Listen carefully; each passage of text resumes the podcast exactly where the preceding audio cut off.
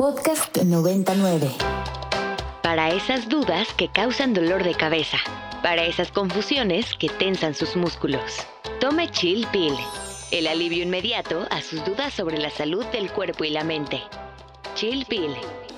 Por Ibero 90.9. Bienvenidos una tarde más de Chill Pill. Como cada jueves los saluda Daniela Chinchilla desde cabina por Ibero 99. Y bueno, pues me acompaña Leonor García. Leo, bienvenida. Muy buenas tardes, Dani. Muy buenas tardes a todos nuestros radioescuchas. Gracias por sintonizarnos. Bienvenidos a una dosis más de medicina radiofónica.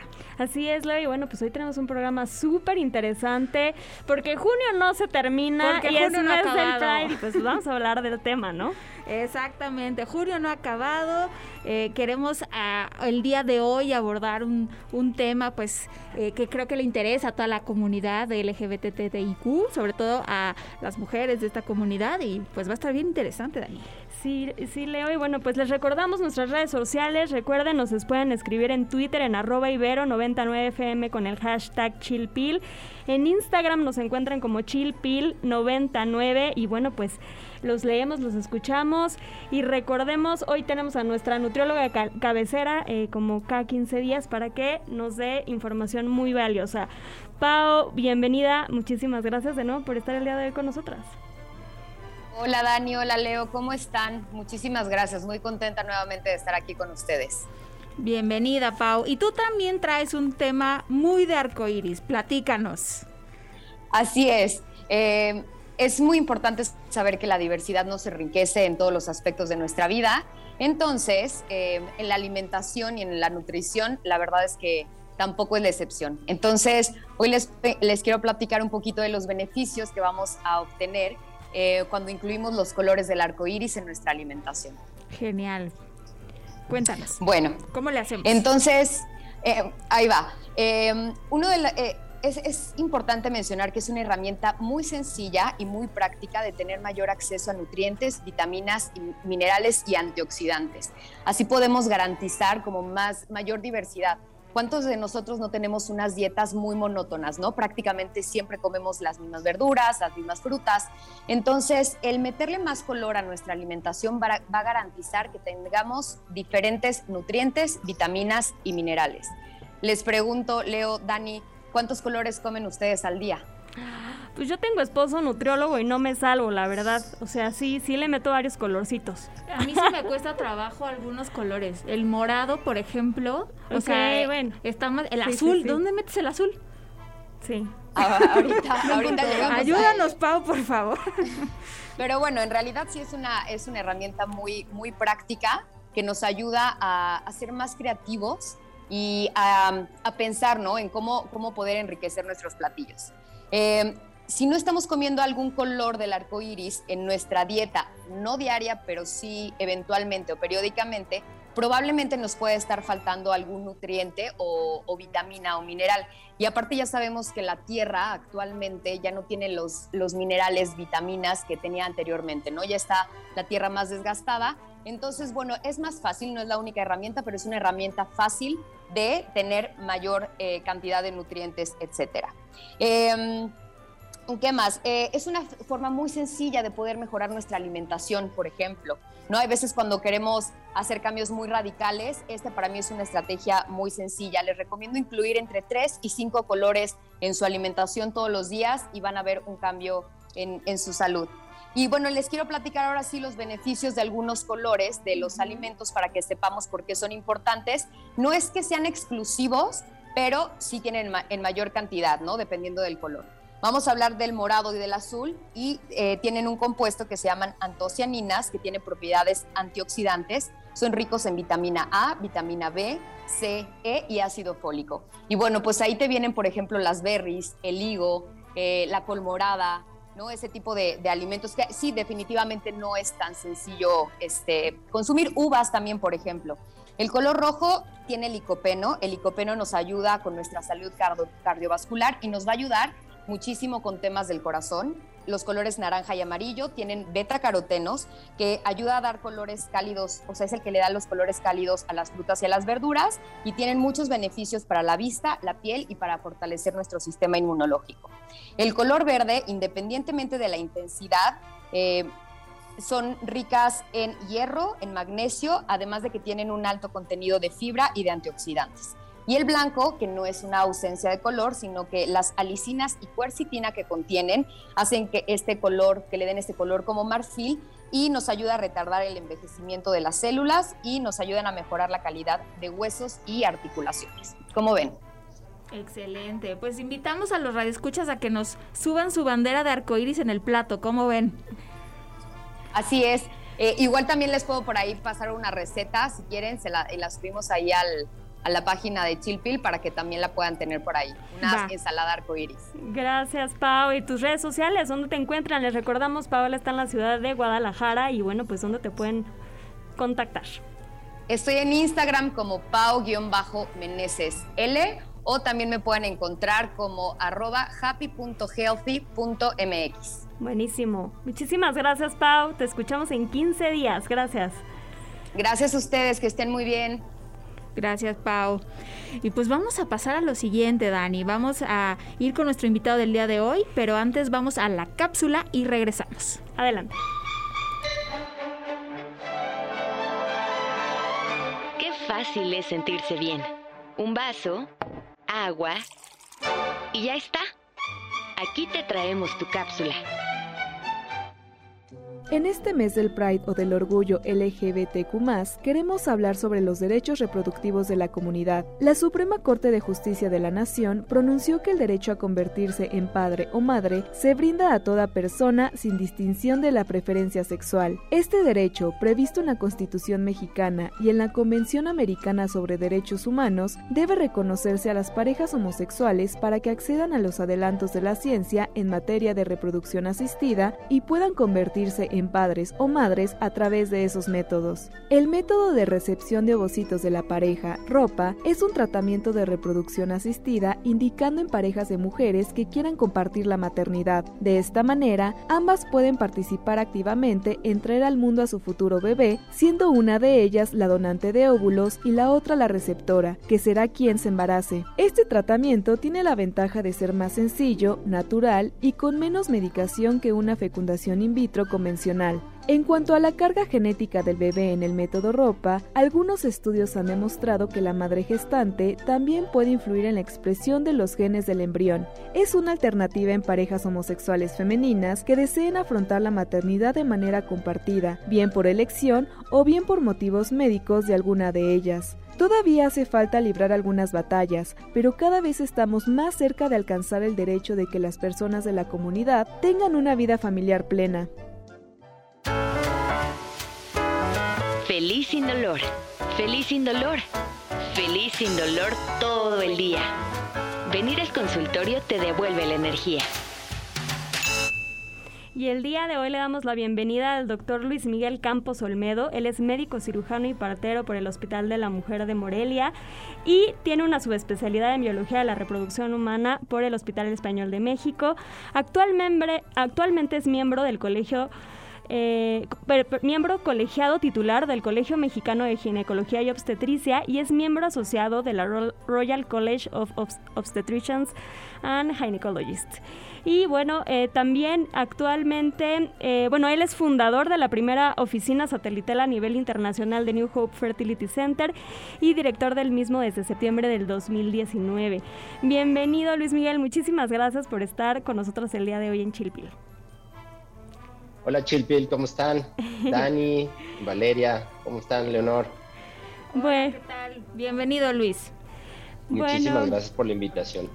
Lini, pues ¿qué te parece que le entramos al tema? Eh, estamos festejando y estamos conmemorando el mes del, del, orgullo y bueno, pues queremos hablar de este método. Platícanos de qué va el método ropa.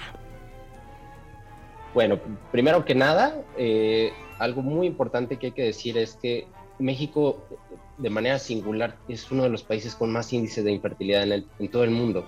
Una de cada seis parejas tiene problemas de infertilidad. Esto es muy importante. Siempre me gusta partir con estadística y también decir que eh, el índice de natalidad ha bajado. Pero además nuestro mundo ha cambiado mucho, nuestra sociedad, y cosa que me da mucho gusto. Y, he visto cómo se han integrado muchísimas familias de, mujeres, que es el tópico que vamos a tocar el día de hoy y bueno, el método ropa porque inicialmente la forma en la que las parejas mujeres lograban tener un embarazo era a través de una inseminación artificial. Sin embargo, con el tiempo se fue desarrollando esta técnica que es el de ROPA, Method y que viene de, una, eh, de un anagrama en inglés eh, o, de un vocablo en inglés que, que significa reception of oocytes from uh, other partner, o sea, recepción de óvulos de otra pareja. Entonces, ¿qué implica esto? Lo que implica es hacer una fertilización in vitro.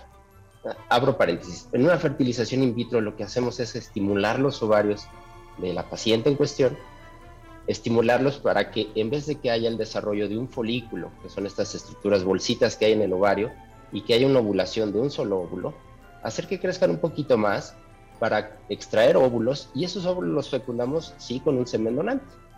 Normalmente después de este proceso, que es la, fecundación in vitro, hay un cultivo de embriones y este cultivo de, estos óvulos fecundados, buscando que se desarrollen eh, de, la manera más cercana a la naturaleza, eh, logramos el desarrollo de estos embriones o buscamos el desarrollo de estos embriones y una vez que lo logramos, de manera tradicional se hace una transferencia de embriones, es decir, poner esta, este, este, este cigoto, este óvulito ya fecundado, ya desarrollado como embrión, con ya la carga genética de un nuevo ser humano, se, la transferencia de embriones se hace normalmente a la paciente. Sin embargo, en este caso, en el método ROPA, lo que hacemos es, una vez que se tiene el embrión, se transfiere, pero a la receptora, es decir, a la pareja de quien donó los óvulos. Y de esta manera estamos logrando que ambas eh, integrantes de la pareja participen de manera biológica y activa en su embarazo y que puedan tener pues, un, embarazo y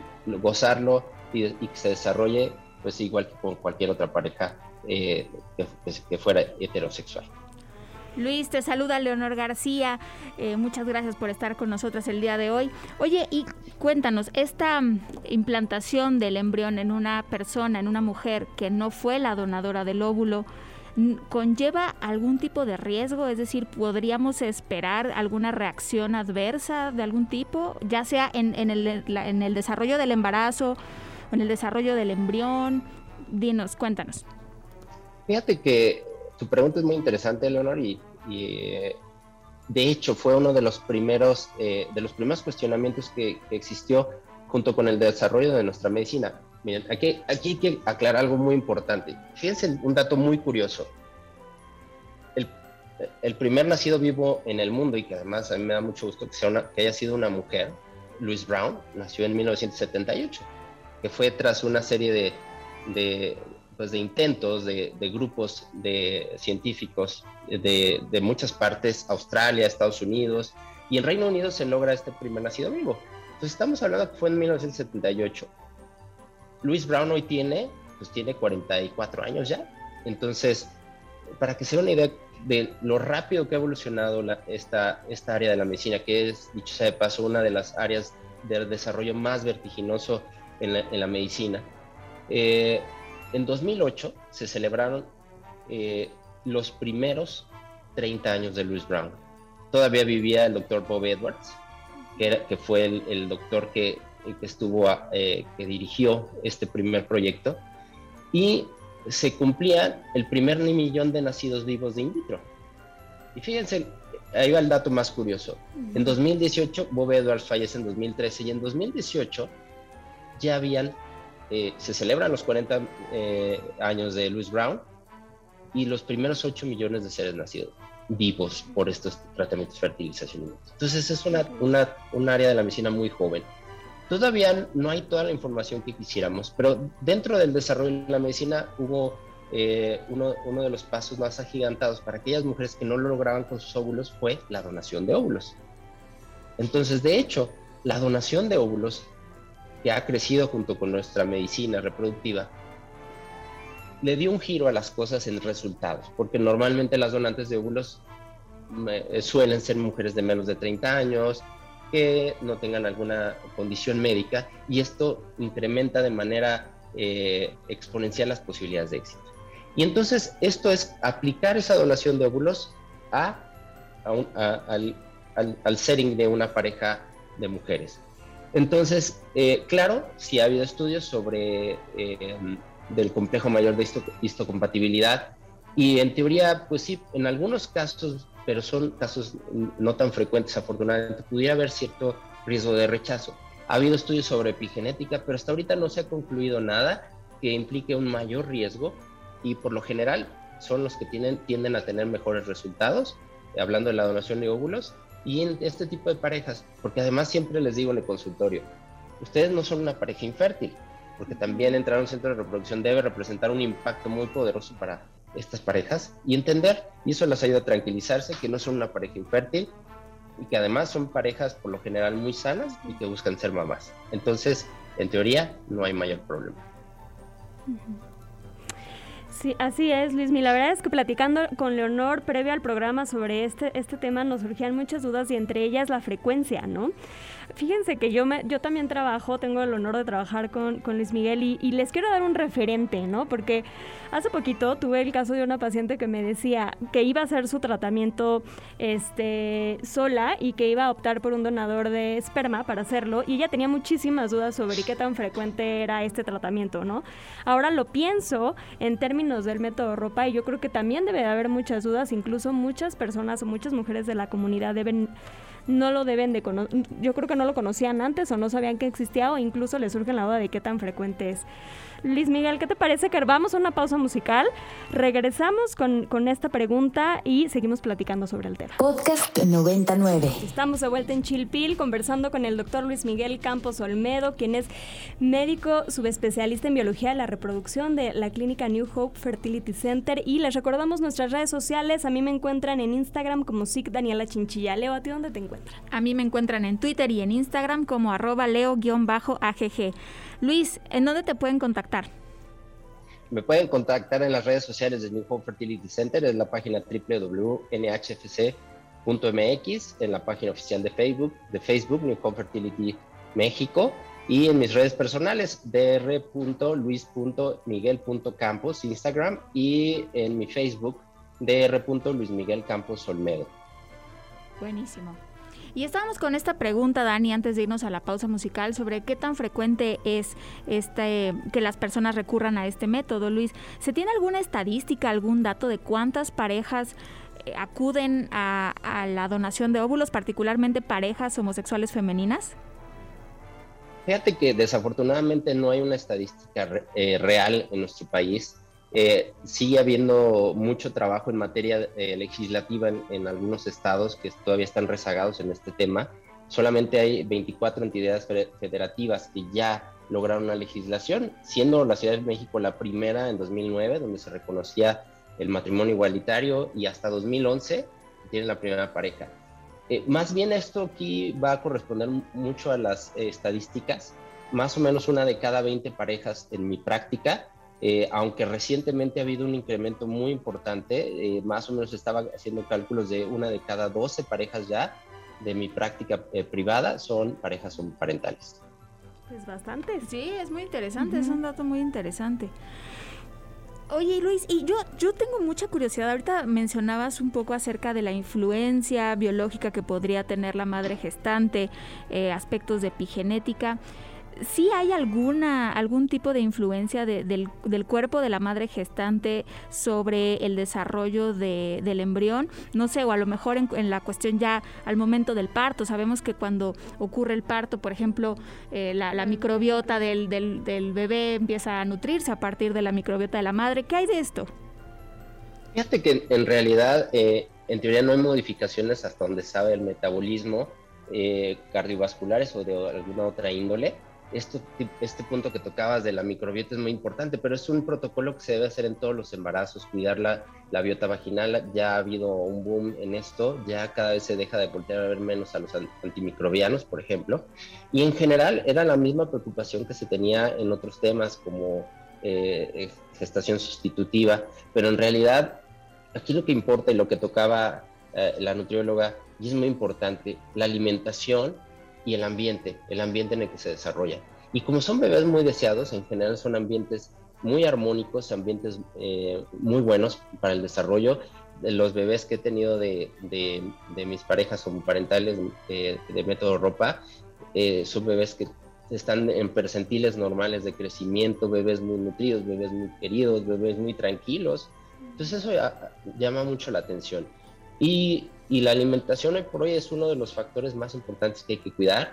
Los alimentos ricos en carbohidratos tienen un impacto inflamatorio en el sistema nervioso central. Entonces en realidad es los mismos cuidados que debe tener una, una, una mamá eh, lo busca, eh, que está embarazada y, y que ahorita se sepa que puede afectar de hecho, sí puede haber una programación epigenética en el metabolismo o con tendencia a intolerancia a carbohidratos o enfermedades metabólicas, pero de esto tiene que ver más con el ambiente eh, del desarrollo de la gestación.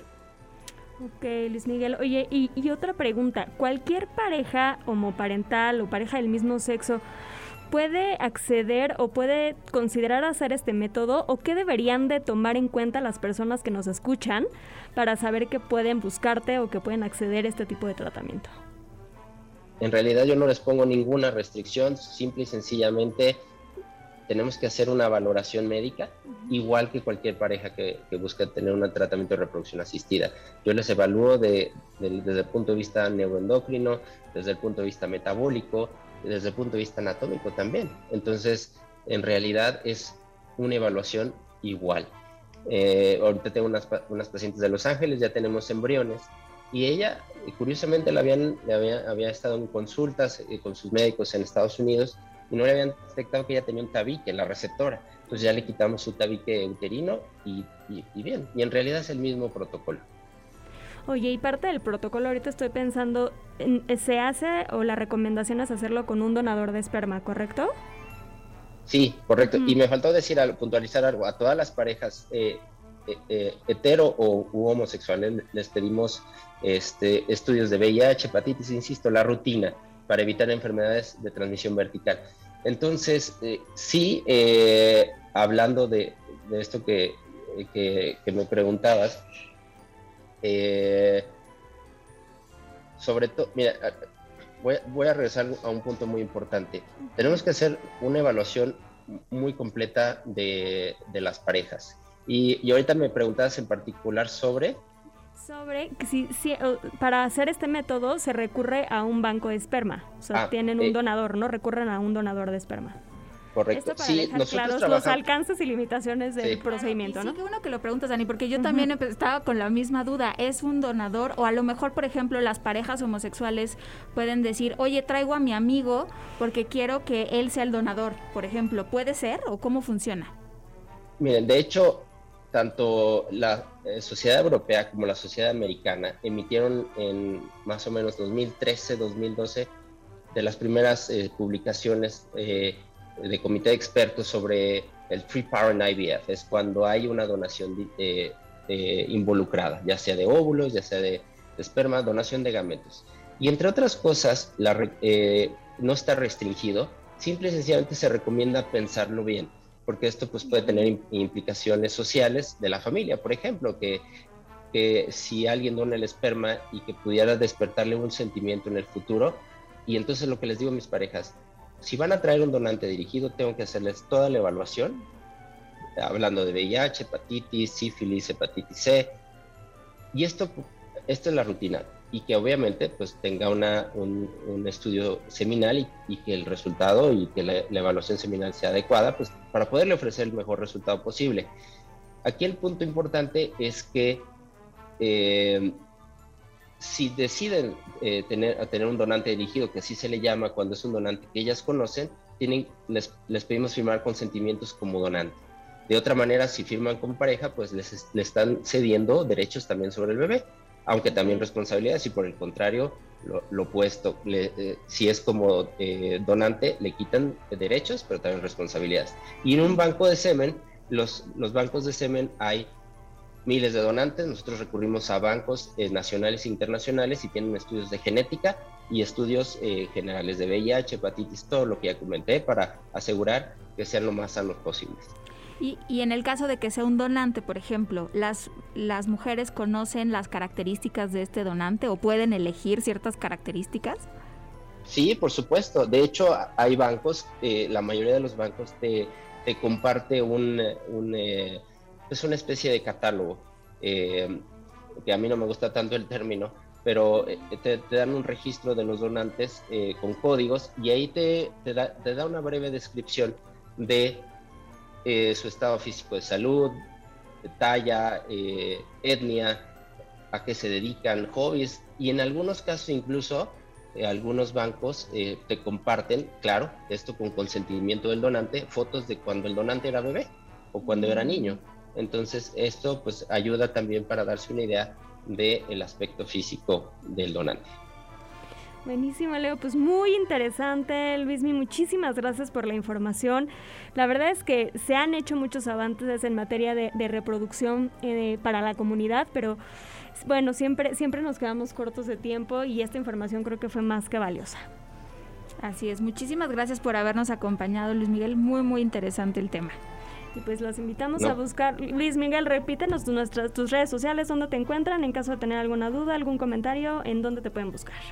Eh, me pueden encontrar en, Instagram, en Instagram como dr.luis.miguel.campos y en Facebook como dr.luismiguelcampos Olmedo o en nuestra página de Facebook de New Hope Oficial, New Hope México, eh, New Hope Fertility Center México. Perfecto. Pues Leo, así llegamos al final de una tarde más juntas de Chilpil. Muchísimas gracias. Gracias, gracias a Alde, a Rox Aguilar, a Carmen Díaz Leal por su trabajo en la producción. Nos escuchamos la siguiente semana. Hasta luego.